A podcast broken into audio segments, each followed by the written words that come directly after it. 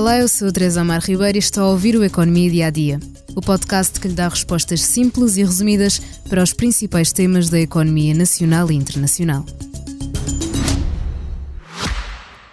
Já visitou hoje o BPI Expresso Imobiliário? Agora pode calcular o valor da sua propriedade e guardar a documentação da sua casa e do recheio numa nova área pessoal única no mercado.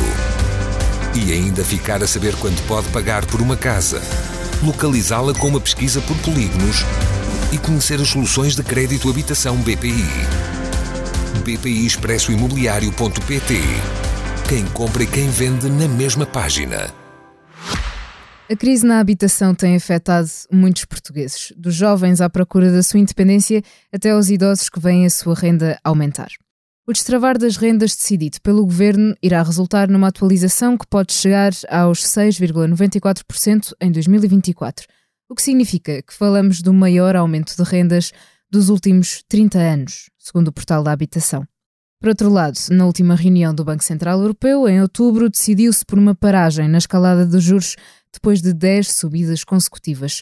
Por isso, a taxa diretora principal está agora nos 4,5%.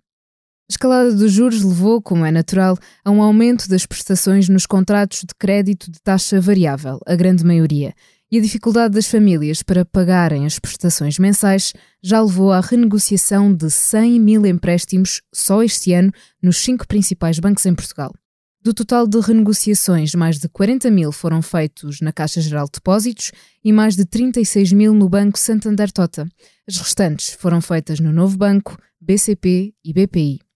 Milhares destas renegociações são feitas ao abrigo da legislação do governo. Uma parte mais residual utiliza o recente mecanismo que fixa a prestação mensal durante dois anos. Na Caixa Geral de Depósitos, desde dia 2 de novembro, têm estado a entrar 50 pedidos por dia. Mas a maioria acaba por ser por acordo comercial entre o banco e o cliente Neste caso, tem várias opções. Em primeiro lugar, o alargamento do prazo de empréstimo, onde vai estar mais anos a pagá-lo, ou seja, fica mais caro por causa dos juros, mas tem a possibilidade de baixar a mensalidade.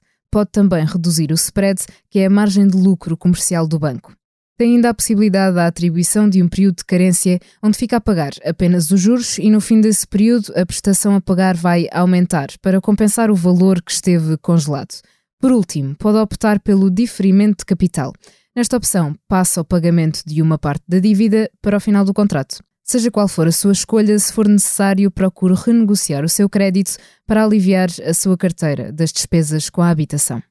É o fim do Economia Dia a Dia de hoje. Continua a acompanhar os podcasts do Expresso no nosso site, app e restantes plataformas. Convido a ouvir o podcast de Comissão Política sobre a crise política que paira em Portugal. O título do episódio diz-nos Costa Kid em duelo com os xerifes e Centeno no fogo cruzado. Obrigada por estar desse lado. Se tem questões ou dúvidas que gostaria de ver explicadas no Economia Dia a Dia, envie um e-mail para tearribeiros.express.empresa.pt. Voltamos amanhã com mais novidades económicas. Já visitou hoje o BPI Expresso Imobiliário? Agora pode calcular o valor da sua propriedade e guardar a documentação da sua casa e do recheio numa nova área pessoal única no mercado. E ainda ficar a saber quanto pode pagar por uma casa, localizá-la com uma pesquisa por polígonos e conhecer as soluções de crédito habitação BPI bpi expresso imobiliário.pt. Quem compra e quem vende na mesma página.